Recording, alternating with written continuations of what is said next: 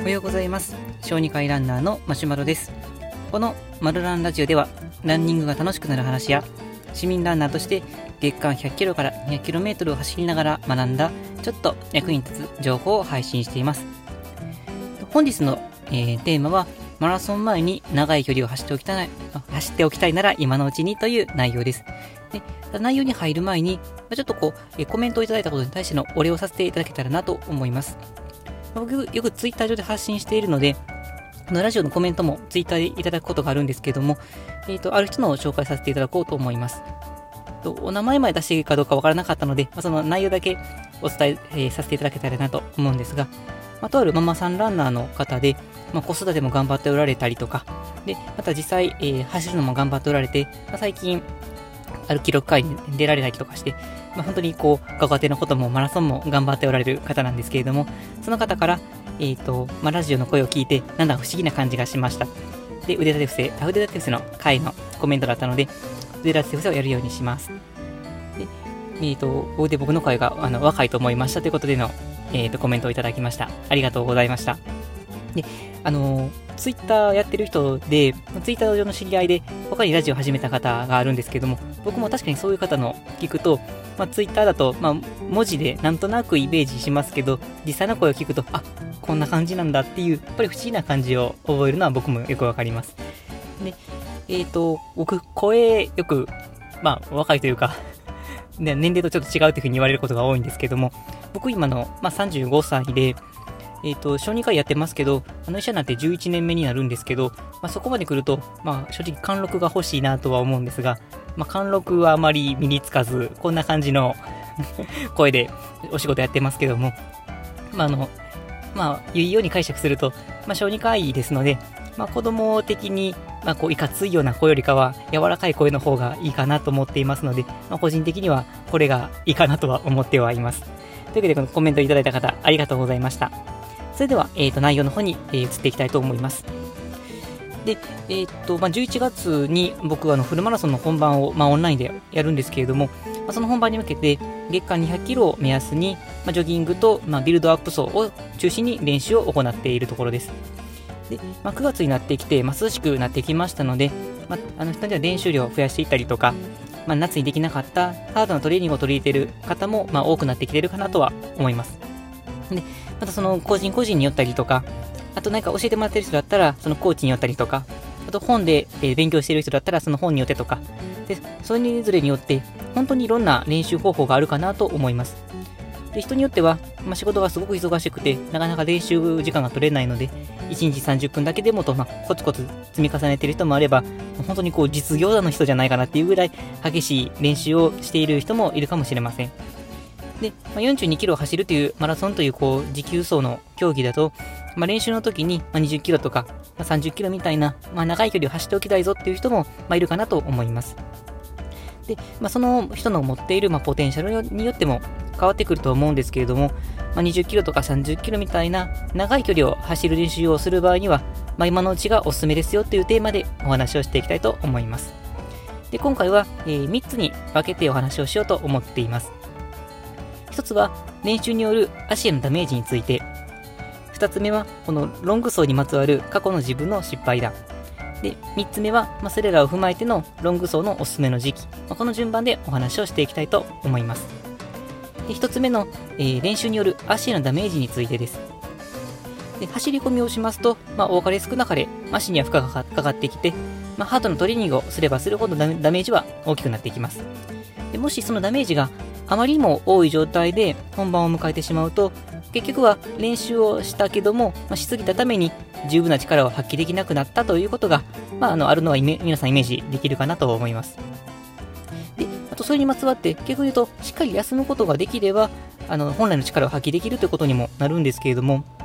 まあ、あの僕も過去に、まあ、大体毎日走、大体毎日に近いレベルで走ってはいるんですけど、まあ、仕事とか、あとはあの雨が激しくて走れなかったという時に、まあ、2、3日ぐらい連続で練習できない日があった、その次の日っていうのは、足が逆に軽くなってきて、むしろこう早くこう気持ちよく走れたということがありました。まあ、皆さんも似たような経験が、まあ、ある人もあるかなとは思うんですけれども、まあ、これはもちろん休み続けたらいいというわけではなくて、しっかりと足に負荷をかける練習をやっている中で、まあ、十分回復させる期間を取ると、しっかりと走ることができるということです。まあ、つまり、あの、早くしっかりと練習をした上で、しっかりと休む時も作りましょうという内容になります。そして2つ目は、まあ、ロング走にまつわる僕の、ま失敗談ということです。で、まあ、その失敗の内容というのは、ま、本番の直前に詰め込みすぎたということになります。で、ま、どんな詰め込みをしたかというと、ま、去年のフルマラソンの大会前のことになるんですけれども、あのー、実は本番の2週間前に10キロのタイムトライアルをしたんですね。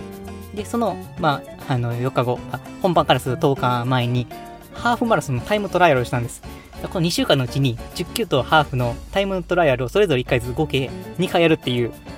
正直やりすぎたなと思うんですけども、まあ、これは、あの、まあ、実はその、まあ、何でしようかなと思ったら元ネタはあって、まあ、Q ちゃんの、あの、昔オリンピックでやられた Q ちゃんの監督の小出義雄監督が出してる本で、30キロを過ぎて一番速く走るマラソンという本があるんですけれども、その本の中に、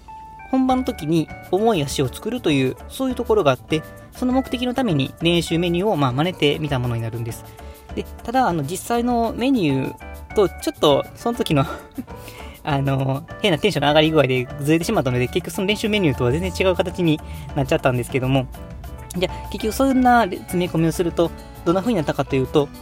本番で、まあ、最初に確かにこう、ちょっと重めの足になっていて、狙った通りにはなってたんです。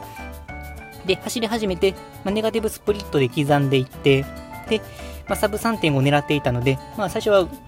まあ、1キロあたり5分から5分10秒ぐらい走っていってということを狙っていたんですけども、実際、あの35キロ地点までは平均ペースが1キロあたり5分ぐらいの状況でしたので、まあ、大体狙ったようなタイムになっていました。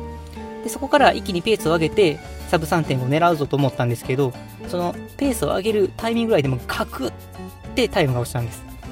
もう足がま痛みというか、まあ、すっ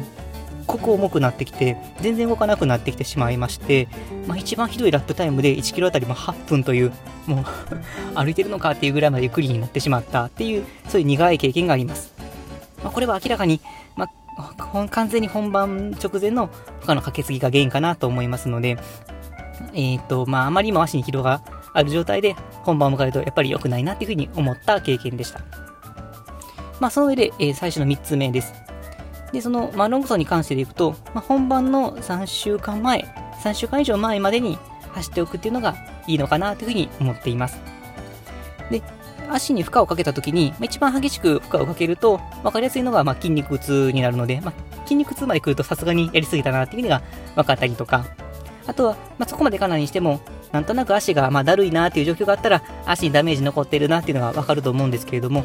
まあ、意外とまあ、足にも疲れもないし、痛みも全然ないですよという状況でも、まあ、筋肉の、まあ、繊維レベルでは炎症というダメージが残っているということがあります。で、まあ、30キロ走ると、まあ、完全にその炎症が収まるまでは3週間ぐらいかかりますよっていうふうに言われているみたいですので、本番にベストな状態で臨もうと思うと、まあ、長い距離は3週間前までにしておくのがいいのかなとは思います。まあ、そうすると、11月が本番でしたら、まあ、今月の9月か、あとま10月ぐらいまでがリミットかなと思いますので、ま、長い練習をしたいなという人は、今がいいタイミングかなと思います。ま、これも本当にどういう作戦を立てるのかという個人差によりますし、あのもちろんプロレベルまではあの力がついている人であれば、もう少しこう、短い期間に長い距離走ってもいいかもしれませんけども、そこまでポテンシャルが高くないなっていう人は、十分に休むっていうことは非常に大事になってきますので、まあ、本番の3週間前までに、えー、疲労をがたまらないような、そういう練習をしておくっていうのがいいのかなというふうに思います。それでは本日はマラソン本番前に長い距離を走っておきたいなら今のうちにという内容でお届けしました。その理由と、えー、話としては、えー、と一つは練習による足のダメージについて考えるということ。二つ目は、まあ、過去の自分の失敗談として練習直、えー、本番直前に長い距離などを詰め込みすぎないということ。で、三つ目は、まあ、それを踏まえることによってロング走は本番前の3週間以上前にやっておくということでお届けしました。えっ、ー、と、このマルランラジオではこのようなランニングに役立つかなというような内容を日々配信しています。またこのこのラジオ以外では、え Twitter やブログでも情報発信をしていますので、気になった方は概要欄に URL を載せていますので、チェックしていただけると幸いです。それでは本日も良い一日になりますように。さようなら。す